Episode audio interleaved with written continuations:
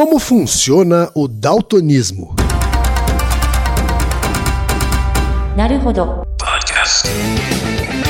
Bem-vindo ao Naruhodo, podcast para quem tem fome de aprender. Eu sou Ken Fujioka. Eu sou Thaí de Souza. E hoje é dia de quê? Ciência e senso comum. Altaí, vamos para os recados da paróquia. Quais são? Número 1, um, vai no iTunes Store, dê 5 estrelas e faça o seu comentário. É isso aí. Número 2, indique um episódio do Naruhodô para alguém que nunca ouviu o Naruhodô ou mesmo nunca tenha ouvido um podcast. Vamos aumentar o tamanho de nossa podosfera. E número 3, Altair, tem uma novidade. Ah. Porque além do Apoia-se, agora você pode também apoiar, colaborar com a produção do Naruhodô via PicPay, Altair. Isso aí. Tá? É fácil, é, é só você baixar o aplicativo PicPay Uhum. tá? e vai procurar lá por Naruhodô. E vai vir na hora e tem lá a opção de assinatura Isso. ok?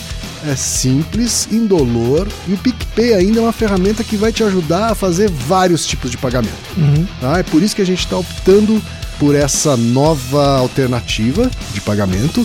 Quem preferir continuar no Apoia-se pode continuar. Tá? Quem quiser migrar para o PicPay está convidado. Por, Por quê. Altair? Porque em breve a gente vai ter, de fato, um, conteúdos exclusivos para assinantes. Tá? E a gente vai usar uma plataforma que precisa ser assinante do PicPay. Tá? Então quem quiser migrar, quem quiser ter acesso a esse conteúdo exclusivo, vai precisar migrar a sua assinatura para o PicPay. Uhum. Tá. Agradecemos desde já e participem, por favor. É isso aí. Antes da pauta, mais um recado. Naruhodô está abrindo espaço para o podcast das Minas, porque representatividade é importante também na podosfera. O destaque de hoje vai para o podcast Vieses Femininos, comandado pela Elisa Tawil. Ouça o recado que ela deixou para você, ouvinte do Naruhodô, e conheça o podcast Vieses Femininos. Quais são os vieses femininos? Te convido a descobrir num espaço inclusivo inspirador e que promove o despertar da liderança. Eu sou Elisa Tawil, idealizadora e host do podcast Vieses Femininos. Nos episódios que levam ao ar toda terça, me baseio no tripé liderança pessoal, protagonismo e fortalecimento da imagem. Cada edição traz um bate-papo profundo, rico em conteúdo e muita inspiração. Para ouvir, vá no Spotify, SoundCloud ou acesse elisatawil.com.br. Obrigada, Naruhodô! Nós que te acompanhamos sabemos o quanto é importante o seu apoio para a liderança feminina. Altaí, temos pergunta de ouvintes. Uma pergunta colorida. É, olha, cheia de cor. Mais de um ouvinte, na verdade, mandou essa pergunta, É né? verdade. Temos aqui primeiro o Francisco Barbosa, que tem 44 anos, é carioca e trabalha com TI educacional. Aí. Ele diz o seguinte, ó. Todos os daltônicos trocam as mesmas cores? Eu sou daltônico, assim como meu irmão e vários parentes. Já li que existem vários graus de daltonismo, inclusive podendo-se chegar a enxergar apenas em graus de cinza. Será? Li também que daltônicos já foram usados nas guerras por enxergar diferente as camuflagens na selva. Outra pergunta é: como as cores chegam ao cérebro? Todos enxergamos os mesmos tons de cores ou as variações existem de pessoa para pessoa? E os daltônicos estão mais longe da curva normal? Eu agradeço desde já. Muito obrigado. Tem também o Marcelo Quina, que é de São Paulo, capital, tem 34 anos e é ilustrador e daltônico. Olá, quem é o Taí? Recebi muitos links da campanha comovente dos óculos para daltônicos uns anos atrás e, salvas devidas e enormes proporções, sentia como se estivesse recebendo vídeos de prótese ou cadeira de rodas. É, teve um, né, teve um Teve. vídeo que circulou bastante, né? Alguns. 2015 2016, de principalmente. óculos que para pessoas que pela primeira vez estavam enxergando as cores certas, não é É. isso? Gostaria de saber como o daltonismo funciona e por que existe diferença entre os tipos de daltonismo e como funcionam esses óculos. E tem também o Matheus Colli, que pergunta como funcionam os óculos para curar, entre aspas, o daltonismo. Existe cirurgia para esse tipo de problema? E ele também é daltônico. Ele também é daltônico. É, então. É, você Três daltônicos. É, temos que representar essa população, né, É claro? verdade, é verdade. É uma minoria esquecida, né? Isso. Três daltônicos, homens. Os Então- três são homens e não é por acaso, é isso? Altair? Isso, não é por acaso. Hum. Então a primeira característica do daltonismo é que ele é muito mais comum em homens do que em mulheres. Tá. Tá? Pra quem está no colégio, né? Em geral você conhece sobre daltonismo no colégio. Ele é uma questão genética e ele é ligado ao cromossomo X, né? Lembrando que as mulheres têm dois cromossomos X e homem- os homens têm um X e um Y, né, em geral. E aí o daltonismo ele é uma herança autossômica recessiva. Hum, Então você tem que ter todos os cromossomos X alterados para ficar Tá. daltônico. entendi. Como os homens têm só um, né? Uhum. Se alterar ele, ele fica daltônico. Para as mulheres tem que alterar os dois. entendi. Então por isso que é muito mais prevalente em homens do que em mulheres. A taxa Uhum. é mais ou menos 5 para 1. Tá, Você tem cinco homens daltônicos para uma mulher daltônica, certo. tá? Então, por exemplo, se você tiver, como são dois alelos, né? Se você tem uma mulher normal e um homem daltônico, que tem um cromossomo X alterado, isso pode passar para a geração seguinte, Uhum. mas com uma porcentagem muito baixa. certo. Mas tem uma porcentagem mais alta se você tiver filhos homens, Uhum. né?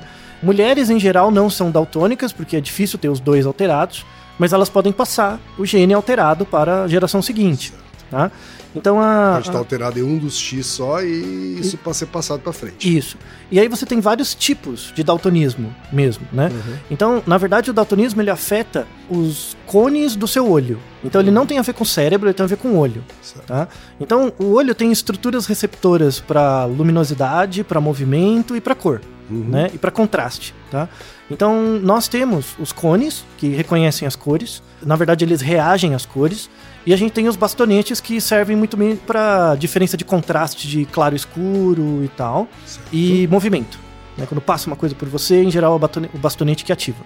Para ajudar assim como que funciona o mecanismo, imagina uma TV e essa TV tem um controle remoto. Uhum. Quando você aperta, por exemplo, o canal 3, como que o controle remoto envia a informação de que 3 sai da onde você apertou e chega na TV, né? Quando você aperta o 3, isso tem um circuito elétrico.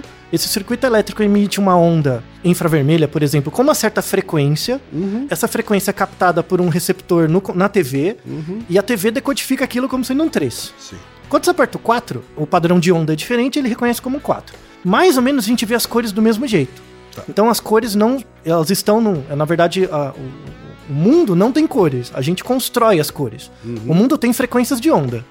Então é como se o mundo fosse um controle remoto. O mundo lá fora aperta 3. Uhum. Esse pulso, na verdade, infravermelho, eletro- eletromagnético, ele entra no seu olho, ele ativa o cone. O cone ele reconhece aquela frequência de onda como sendo de uma certa cor e envia a informação para o cérebro. Tá?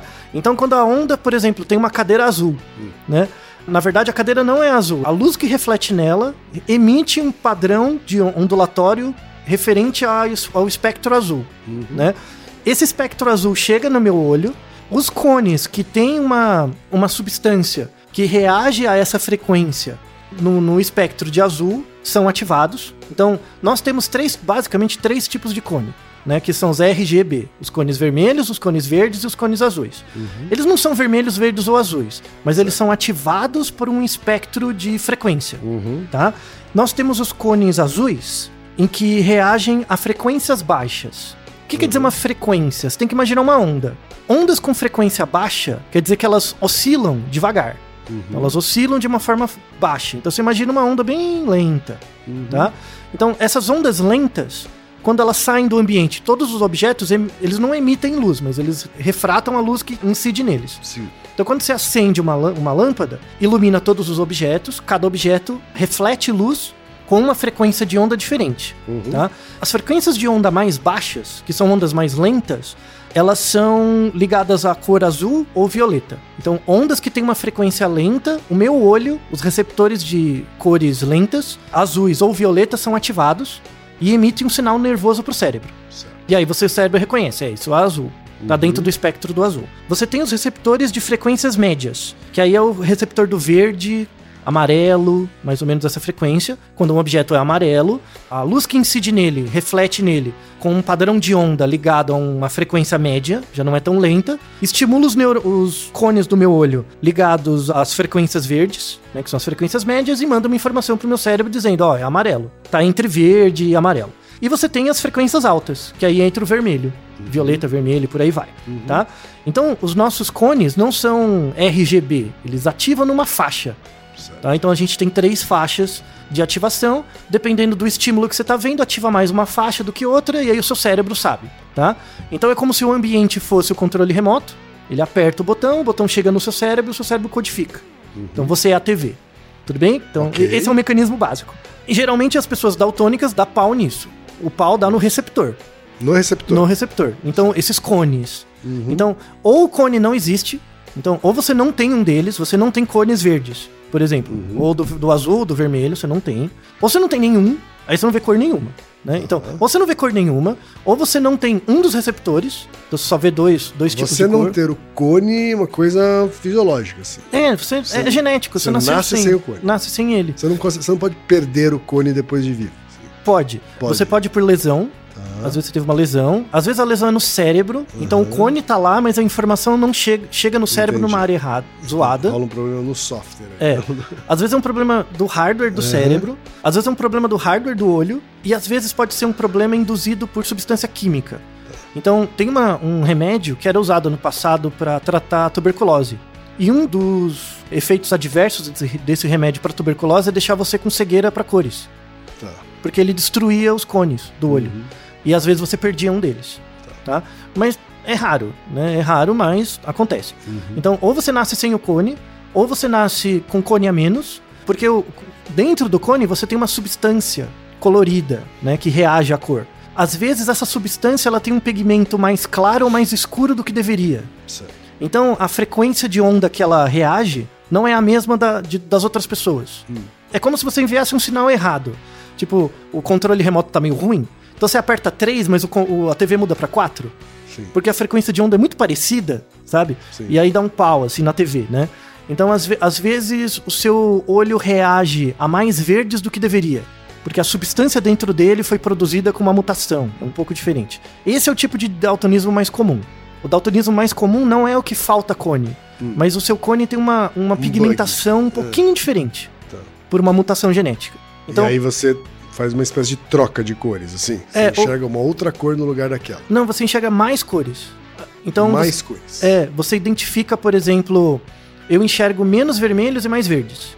Por exemplo, então o meu olho, meu cone diz quando eu tô vendo uma cadeira verde, né, que para a maior parte das pessoas é verde. Chega no meu olho, ele não estimula o verde, ele estimula o vermelho.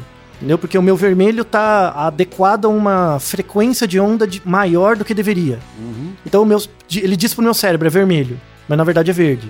Entendeu? Então é uma pequena falta de sintonia desses cones, sabe? Esse é o tipo de daltonismo mais comum. Então você pode pensar como gravidade. Então imagina você não nascer com nenhum cone. É, geneticamente tem que ter uma deleção razoável, é muito, muito grave. Quando falta um tipo de cone, é menos grave, mas tem que ter mudado muita coisa. Quando você nasce com todos os cones, mas eles têm uma quantidade de cor, né, uma, uma capacidade reativa diferente do normal, isso é mais fácil de acontecer. Por isso que é o tipo de daltonismo mais comum. E Agora, você falou que tem vários níveis, né, de daltonismo. assim. É. Não é um só. Isso, vamos falar, vamos falar dos nomes, Uhum. né? Mas antes, quem? Você sabe por que daltonismo chama daltonismo? Porque não tem cor, né? Dal, dal- Verdade. daltonismo. Verdade. Né? Me leva a crer que é algum Dalton. E, boa, isso, algum Dalton. O nome assim bonito é discromatopsia. Uhum. Mas fica muito difícil de falar, né? Discromatopsia. É, é um nome, quando deu um ruim numa cor, é discromatopsia. Mas o mais comum é daltonismo. Tem a ver com Dalton, né? Tem a ver com o grande John Dalton.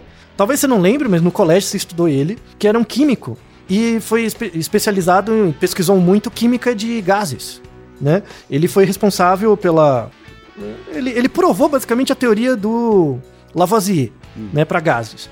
Então ele descreveu a lei das pressões parciais de gases, né? Então ele teve uma importância muito grande para química e tal, química dos gases, e ele era portador de daltonismo. Ah, Ele também era portador de daltonismo. Ah, entendi. E aí, em 1794, ele escreveu um artigo para fora da química, né? Que chama Fatos Extraordinários Relativos à Visão de Cores, em que ele descreve o próprio o- a própria condição. E né? ele tinha consciência dessa condição. Ele tinha consciência, sim, Uhum. ele via que tinha alguma coisa diferente, né?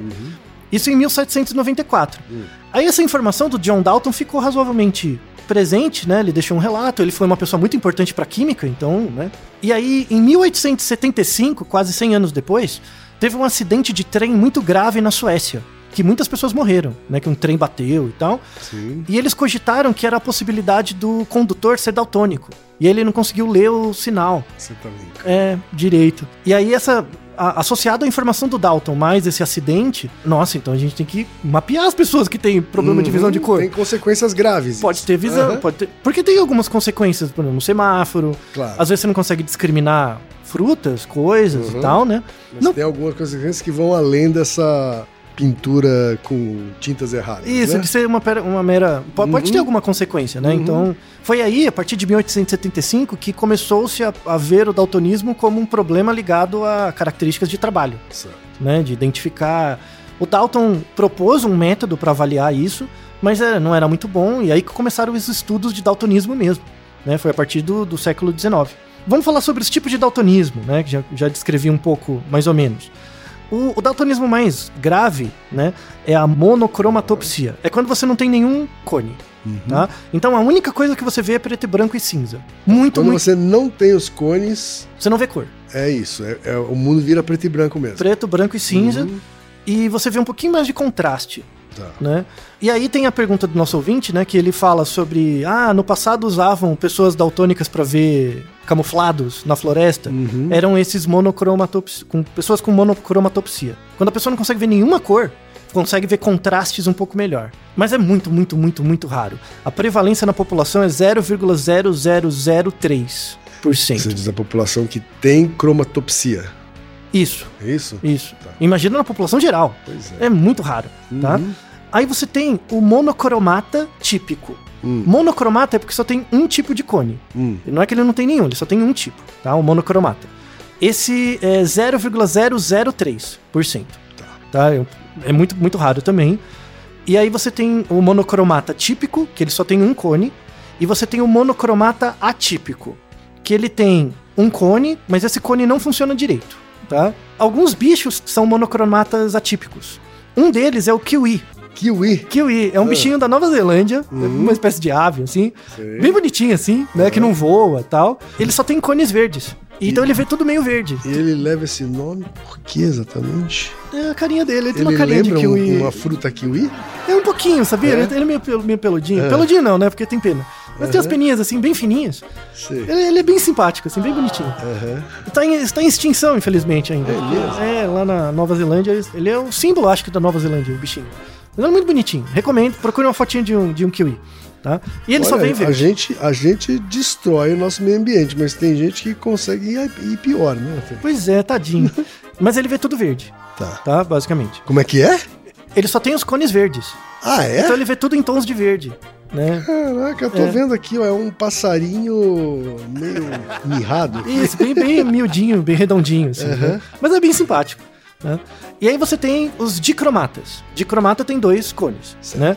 E aí você tem os tipos de dicromata, né? De problemas de dicromacia. A primeira condição é a protanopia, é que a pessoa não tem cone vermelho. Tá bom. Ela não, ela não consegue discriminar vermelho de amarelo, por exemplo. Mistura Uhum, tudo, né? uhum. Fica tudo meio cinzentado ou amarelado. Você tem a deuteranopia. Deuteranopia é o cara que não tem verde. Uhum. Então, primeiro não tem amarelo, segundo não tem verde. A deuteranopia é presente em 1% da população masculina. Só 1%. É muito, muito raro também. E é a que o John Dalton tinha. Certo. Ele tinha um caso muito raro, né? A deuteranopia. Então ele não tinha verde. Então ele não conseguia discriminar, por exemplo, ele não conseguia ver a diferença de um vermelho, de um amarelo e de um laranja. Hum. Ele não tinha. Era tudo a mesma coisa, era tudo meio amarelado, tá? E você tem a tritanopia. Tritanopia é quando o cara não tem o azul. Então ele tem dificuldade de discriminar azul e amarelo, por exemplo. Ele vê tudo como um amarelado meio acinzentado, tá? Esses são os casos mais comuns, então. hein? Tem que dar um, um bug só no, Não, no esses cone ainda, de uma cor. é, esses ainda não são os mais comuns, porque essas Não? pessoas nasceram só com dois tipos. Ah, tá. Eles não têm um deles, Uhum. tá? Então o monocromata não tem nada. O outro só tem dois. E agora tem os tricromatas. Esses são os mais comuns. Você tem a tricomacia anômala, que o cara tem os três, só que tem um ruim. Certo. Então o, o cone não consegue identificar muito bem a frequência esperada. Tá? Esse é o mais comum. O primeiro tipo de tricromata anômalo é o protonomalia. Protonomalia é o cara que tem um problema em enxergar o vermelho. Então os cones vermelhos não identificam tão bem os vermelhos quanto deveriam. Você tem também o deuteronomalia. A deuteronomalia, o cara tem um problema no verde. E esse é o mais comum de todos. Esse afeta 50% dos daltônicos. Hum. 50% dos daltônicos têm a deuteronomalia, tá? Ele tem dificuldade de distinguir verde, basicamente. Confunde verde e vermelho, são os neurônios, o- os cones do meio da frequência, tá? E você tem, enfim, a tritanomalia, que é o, o problema dos azuis. Não consegue identificar bem as ondas lentas, né? Os Uhum. azuis. Tá? E a tritanomalia é, é um caso particular de daltonismo porque ela não é ligada ao cromossomo X. Ela é ligada ao cromossomo 7. Por isso que ele é mais comum em mulheres. A tritanomalia também. Mas gera o mesmo problema, né? Você não consegue discriminar os azuis muito bem Sim. e tal, né? A- a- comportamentalmente é a mesma coisa. Então, você vê que tem vários tipos, né? Bem complicado. Mas o que tem que ficar para as pessoas é que ou dá pau porque a pessoa nasce sem o cone, ou dá pau porque ela não consegue. Ela tem todos os cones, mas os cones não discriminam as cores muito bem, por uma questão genética, né? Ou ela não tem nenhum cone, tá? Então, basicamente é isso. Por isso que você tem diferentes tipos de daltonismo, né? E como é que se identifica os daltônicos, né? Você tem três testes, basicamente. O primeiro é chamado. É uma máquina, né? Que é o anomaloscópio de Nagel. O anom, a- anomaloscópio de Nagel é, é meio que uma. Tipo quando você vai no oftalmologista, ele coloca uma maquininha no seu olho. Uhum. De um lado ele coloca uma cor e do outro lado outra. E ele pede pra você mexer num dialzinho pra você ver é, em que situação os, os dois lados estão iguais. Certo. Quando você não consegue parear muito bem, é- já é um caso de daltonismo. E ele identifica bem qual tipo que é. Tá? O segundo é o método das lãs de Hommelgren. Ele te dá um novelo de lã, bem todo colorido, e você tem que ficar separando os fios. Pra ver se você consegue separar os fios de cores diferentes. Entendi, é um, é um bom teste. E bem prático, né? Assim, Aham, não- não- sim, é barato sim. e tal, né? Aham. Desde o século XX, começo do século XX já se usava. E o mais comum é o teste de Ishihara, né? Um japonês, Shinobu Ishihara, Tá. 1916, criou esse teste.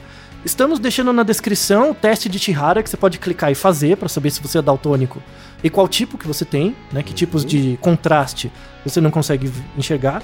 É basicamente círculos em que você tem um número desenhado dentro e você tem que identificar o contraste para dizer qual o número é. Aliás, essa história por que que o teste de Ishihara surgiu no Japão é muito interessante, Hum. né? Infelizmente, uma questão. Mas tem que ser dita, né? É importante. 1916, o Ishihara estudava o- essa questão do, do- da percepção de cores. Ele criou esse teste, mas ele não criou porque ele era um cientista legal, assim, porque ele tinha interesse em descobrir. Não era isso. Ele criou porque ele queria mapear os soldados no Japão. Então, Olha o teste de, só. de Ishihara foi criado para selecionar soldados. Certo. Soldados que viam cores dos que não viam. Isso é importante, porque como soldado, você tem que discriminar contraste, né? É igual, por exemplo, você vai se alistar no exército, você é muito míope, é ruim, né? Você não, po- então, tudo bem, né? A- no- no- até a página 2 estava bem. Só que aí o que aconteceu? Todos os homens tinham que se registrar no exército e fazer esse teste. Aqueles que não eram aprovados, ou seja, que eram daltônicos, eles eram excluídos das famílias. Eles não Como não- assim? Pois é, eles não podiam ter, eles eram discriminados, porque você falhou no teste de visão de cores. Então você não podia se casar, você não podia arrumar certos empregos, empre, um emprego de, de escritório mesmo. E você Que sofria discriminação. Isso. Hum. Porque no Japão existe, isso no começo do século começou, no século XX começou muito, que problemas genéticos eram vistos como questões de problemas familiares. Então era uma vergonha que a família carregasse aquele problema pra frente e tal. E a ideia era você excluir essas pessoas. Certo. Então, quando era identificado que a pessoa não conseguia enxergar cores direito, era ela excluída. Não podia se casar, não podia. Tanto é que em 1920, logo depois que surgiu o teste de Shihara, o grande almirante do, da marinha japonesa foi contra.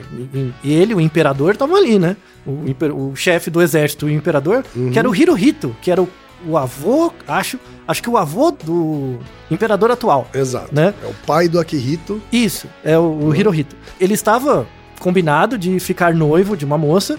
E o almirante descobriu que essa moça tinha, entre os parentes dela, pessoas com daltonismo e queria burlar o casamento, que não Uhum. tivesse Sim. o casamento. E gerou uma, uma tensão ali, política. Mas quatro anos depois ele acabou se casando assim mesmo. Mas gerou uma, né, uma questão séria. Sim. Né? Teve casos, inclusive, no Japão de divórcio. Então, Por causa disso. é, o cara tava casado, Aham. casado com a moça lá, foi fazer, entrar no exército, fazer o teste, viu que era daltônico e a mulher separava. Então, desde os anos. Não é um, não é um bom espermatozoide pra minha Isso, prole. não é, é, não- você carrega coisas da sua família ruins, sabe? Isso é bem- Sei, sei. Então, durante 80, 90 anos, as pessoas com, com daltonismo no Japão eram discriminadas sistematicamente. Você não conseguia Uhum. empregos, não conseguia coisas. Está dentro da cultura japonesa do começo do século XX. Que doideira. Impressionante. Eu nem sabia disso. Você vê que essa tentativa do povo japonês de ser uma coisa só, sabe? De ser Sim. todos iguais e tal. Uhum. Na verdade, você exclui qualquer tipo de Claro, tentativa de ser diferente. É uma vergonha. Sabe quando isso começou a diminuir? Em 2014. 14? 2014, quase 100 anos depois, Aham. 100 anos depois, surgiu uma regra nas escolas japonesas, Aham. que é o Irono Bariafuri. Uhum. né? É uma tradução eh, do inglês, que é sem barreiras de cor. Né? É Bariafuri, né? Fu- é free barrier, Uhum. barrier free. Irono Bariafuri, que é uma regra que as- foi instituída nas escolas, de que os professores tinham que usar é, gizes, por exemplo, ou coisas que não atrapalhassem as pessoas que tinham daltonismo. Então você podia tinha que usar giz branco, as lousas tinham que ter contraste maior e tal, para incluir as pessoas com daltonismo. Nada de giz verde. Isso, porque se via, inclusive o Japão fazia trabalhos com isso nos anos 50, mostrando que as pessoas daltônicas tinham scores nas escolas, né, de notas, mais baixas do que os outros. Mas claro, porque não estudaram, não conseguiam estudar direito, né? Agora não. Agora a partir de 2014 vão conseguir fazer medidas mais acuradas disso. Certo. Então você vê, aqui no Brasil, por exemplo, o daltonismo ele é enquadrado como uma deficiência leve e então você tem que ter certas adaptações dependendo do trabalho, né? Tem alguns tipos de trabalho que geram restrições, sobretudo piloto, né? Piloto tem que ter algum teste para ver que tipo de daltonismo é, em alguns casos nem se aceita mesmo. Para dirigir, você pode ter uma carteira de motorista desde que você faça um treinamento adequado, né? não tem problema. Então, o, o daltonismo, pelo menos no Japão, aqui no Brasil não se tem relato nenhum de preconceito por causa disso, não faz nenhum sentido. Mas no Japão foi um caso grave né, de, de preconceito. E por fim, para encerrar essa, essa questão interessante da visão de Aham. cores, tratamento. Daltonismo não tem cura, porque Não como- tem cura. Não tem cura. Essa era uma das perguntas. Essa é uma das perguntas, É. né? Não tem cura, mas tem um tratamento experimental. Uhum. Vamos deixar um artigo na descrição em 2009. Tem, eles pegaram um par de macacos, né? Que tinham eh, eh, macacos em geral são tricromatas, Uhum. mas alguns deles são dicromatas. Sagui, por exemplo, só tem dois cones. Macaco, a maior parte dos macacos tem três. Eles pegaram dois macacos que nasceram numa família específica e eles eram daltônicos. Uhum. Tá? Eles não tinham um dos cones. E eles fizeram uma terapia gênica. Eles injetaram genes no olho do macaco e esses genes reproduziram e criaram o terceiro cone. Hum. Ou seja, eles começaram a ver cores Olha só. é, com terapia gênica. Uhum. Então é um tratamento O que é a promissor. terapia gênica, Altair? Você injeta pedaços de gene, né, com uma, em geral com um plasmídio, alguma um, um vetor. Uhum. Esse, esse plasmídio entra em contato com as células da região que você está ativando. Uhum. faz com que esse DNA que ele carregue se reproduza dentro da célula e aí expresse proteínas e aí e- e esse DNA externo passa a fazer parte das novas células. Então é meio que um transplante de Uhum. DNA, sabe? Uhum. Entre, entre grandes aspas. Uhum. Então é, já foi o primeiro trabalho em 2009 mostrando que é possível restaurar a visão de cores. Mas- Ainda deve ser caro esse procedimento. não, ele é assim. muito experimental. Ainda Tá. não tem ensaio clínico, ainda tá Entendi. bem antes. Entendi. tá? E os óculos, Então, Altair? e aí como é que funciona o óculos, né? O óculos ele não faz o daltônico ver cores. Tá. Ele não faz, porque não, não tem como, ele não mexe no olho fisicamente. Então Uhum, ele não faz o cara uhum. ver mais ou menos cores. O que que ele faz? O óculos, ele é feito com uma mistura de um polímero com certos tipos de metais especiais. Esse é o segredo industrial, porque eles não divulgam que metais, que, que ligas que são. Então, imagina, você olha um objeto, a luz bate nesse objeto e manda um- uma frequência de onda pro seu olho, tá? Ele manda uma frequência de onda. O que que o óculos faz? Ele filtra certas frequências. Hum, Então imagina que o seu, o seu olho mistura verde com vermelho. certo. Ele mistura os dois. Aí o que, que o óculos faz? Ele não deixa o seu olho enxergar certas frequências. Tá. Ou seja, ele aumenta a capacidade discriminativa. Ele só deixa entrar, em- só deixa que seu olho capte sinais muito vermelhos ou muito verdes. O que tá, Tá. no meio, ele bloqueia. E aí ele preenche com o quê? Com nada. Com nada? Com nada, com Hum. nada. Então, só que aí o, o seu olho começa a discriminar. Então, quando você olha um objeto assim, porque quando você olha um objeto, dependendo do lado que você olha, ele é mais vermelho, mais verde. Sim. O que que o, o que que o óculos faz? Ele tira essa dúvida. Quando o sinal ele é muito ambíguo, o óculos bloqueia. Então você vê a parte do estímulo que é mais vermelha. Logo o seu cérebro completa e coloca tudo Hum. vermelho. Ah, então, é isso que eu perguntei. É, O que, que ela enxerga no lugar. Então ela, ela vai lá e completa ele com uma das completa. cores. Ele Aham. completa com a, com a cor que é mais saliente. Certo. Então o, o óculos ele meio que tira as ambiguidades, ele aumenta. Tanto é que uma pessoa que enxerga bem, en- enxerga, enxerga assim todas as cores e coloca o óculos, ela olha as cores como se fossem mais vívidas. Parece que é tudo mais vívido, porque ele aumenta a capacidade discriminativa externamente. Uhum. Então ele ele faz com que você perceba os vermelhos mais vermelhos, e aí seu cérebro completa o resto. Ou os verdes mais verdes, né? Então ele não faz você ver cores, ele aumenta a capacidade discriminativa. Certo. E esse óculos não funciona para todo mundo. Hum. Ele funciona só pro tipo de daltonismo mais comum, que é a deuteranomalia, que é a dificuldade de ver verdes, Certo. que é 50% das pessoas. Uhum. Então ele funciona mais ou menos entre 50 e 60% das pessoas tem benefícios, tá? Uhum. E esse óculos também ele, ele é recomendado para ser utilizado por eletricistas, Por eletricistas. porque você tem que ver os fios bem, Ah, né? Imagina você corta o fio errado, Ver as explode. cores do fio direitinho. Isso, assim, não tem- dá uma de MacGyver burrão. Exato, tá meio É. escuro, sabe? Não consegue ver direito, então ele, Sim. ele funciona bem, é um óculos bom para Entendi. eletricistas, né? Entendi. E para pessoas Pra que têm desarmador de bombas também. né? Por, por exemplo. E, e para pessoas que têm. Porque são óculos caros ainda, né? Tá. Para pessoas que têm dificuldade e tal, você tem formas de atenuar o daltonismo. Um deles você tem aplicativos. Então você tem aplicativos em que você, meio como se tirasse uma foto daquilo que você quer ver, ele coloca o padrão de cores mais parecido, né? Ele aumenta o contraste para que você enxergue melhor. Tá? Tem jogos de videogame que fazem isso, principalmente os FPS, né? Jogos de tiro. Você tem, por exemplo, o time vermelho e o time verde. O cara não consegue ver a diferença. Então você consegue, nas opções do jogo, regular para contrastes de cores que você consiga ver. Ah, né? Existe já essa Já acessibilidade aí. Tem vários. O COD é foi um dos primeiros. Né? O Call of Duty foi um dos primeiros jogos que fez isso. Certo. Inclusive, você tem vários jogadores profissionais que são daltônicos. E aí eles jogam bem, muito bem Uhum. e tal. E dizem que eles têm um pouquinho mais de vantagem para diferenciar contraste, né? Então, um pixel rápido, assim, ele consegue reagir melhor. Não se sabe. E aí a, pergunta, a questão final, já explicamos a questão do óculos. Esses vídeos virais, né? Eles são, de fato, a pessoa fica emocionada de conseguir discriminar as cores. Mas ela fica emocionada por um efeito de expectativa.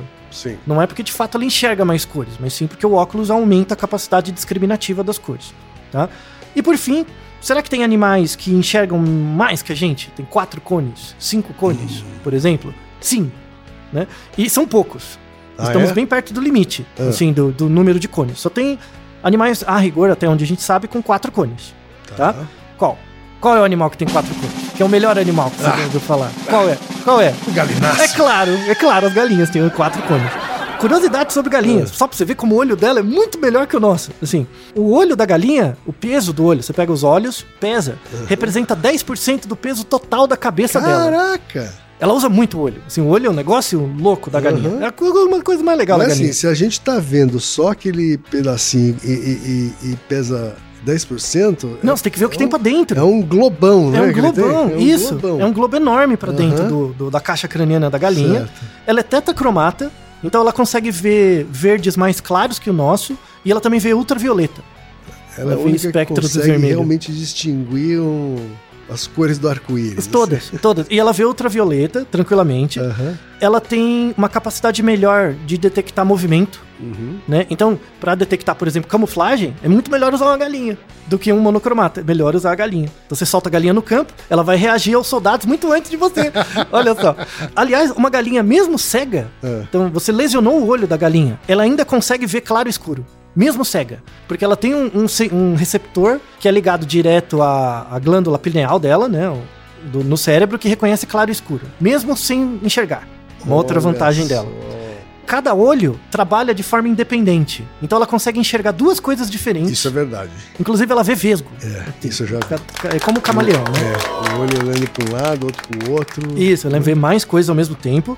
E ela é monovisão. Sabe esses óculos que você usa que é bifocal? Uhum. Pra perto e pra longe? Ela tem um olho pra perto e um pra longe. Caramba. É. Como se fosse uma lente automática. assim. Exato. Não, mas não é o mesmo olho. É cada olho. Ela tem, o, em geral, o olho esquerdo é pra longe e o olho direito é pra perto. Então ela vira a cabeça pra um lado ou pro outro, Entendi, dependendo uma do. Câmera, uma câmera mais, mais versátil. Isso, isso. E da onde surgiu isso? Né? Hum. Da onde que é interessantíssimo? Isso surgiu no ovo. Uh, uh. No ovo. Porque quando você vê dentro do ovo da galinha, ela se desenvolve no olho dei- dentro do ovo deitadinha. Aham. Então, se você parar pra pensar, ela fica deitadinha, um olho sempre fica pra fora e outro pra dentro do corpo. Então tem um olho que recebe muito mais Faz luminosidade sentido, do que o outro. sentido. É. Então, o olho direito, em geral, das galinhas, sempre fica exposto pra luz. Aham. E aí, esse olho que é exposto pra luz, ele se torna melhor pra enxergar coisas próximas. E isso tem. E o, o olho que fica pra dentro do corpo, ele é pior, né? Pra ver coisas próximas e melhor pra ver coisas longe. O olho que fica pra dentro do corpo é mais míope. Fantástico, Yantei. É. Fantástico. E isso deixa um gancho para um novo Naruhodo próximo, Aham. que mostra a grande prevalência de miopia entre crianças. Porque elas não saem tanto ao ar livre quanto deveriam. Dizer, Exatamente. crianças que ficam mais dentro de casas e apartamentos têm mais miopia. Tem mais miopia. E não é porque estudam muito, leem muito, Uhum. é pela exposição, a falta de exposição ao sol. Exatamente como a galinha. Olha só. É, só que aí, em vez da galinha ter um olho bom e o ruim, a criança tem os dois ruins, né? Porque não tem a exposição à Uhum. luz. Veja que sensacional. Sensacional. Não é a melhor coisa que tem? Olha onde a gente foi parar, Alton. Pois é, pois é. Eu agradeço aos daltônicos por dar essa oportunidade é de falar bem de galinhas. É tá? verdade. Então exploramos muito bem a questão, acredito. Uhum. Vamos deixar referências, faça o teste de Shihara, por curiosidade, espalhe para as pessoas. E se você tiver daltonismo, a rigor isso não tem nenhum problema de ordem prática. Uhum. Você consegue se adaptar muito bem. Se você tiver a possibilidade de usar esse óculos, faça a experiência. Uhum. Né? Ele ainda é muito caro, tem coisas mais. Você pode usar o seu celular, por exemplo, é, é Sim. melhor. Mas a rigor você é uma pessoa feliz e contente. Naru Rodô ilustríssimo 20. Naruhodô. Você sabia que pode ajudar a manter o Naru Rodô no ar? Ao contribuir, você pode ter acesso ao grupo fechado no Facebook e receber conteúdos exclusivos. Acesse apoia.se barra Podcast. E você já sabe, aqui no Naruhodô, quem faz a pauta é você. Você tem alguma pergunta pra gente ou quer comentar algum episódio? Escreva pra nós. podcast.naruhodô.com.br Repetindo, podcast.naruhodô.com.br e lembre-se, mande nome completo, idade, profissão e a cidade de onde você está falando. É isso aí. なるほど。 Esse podcast é apresentado por b9.com.br.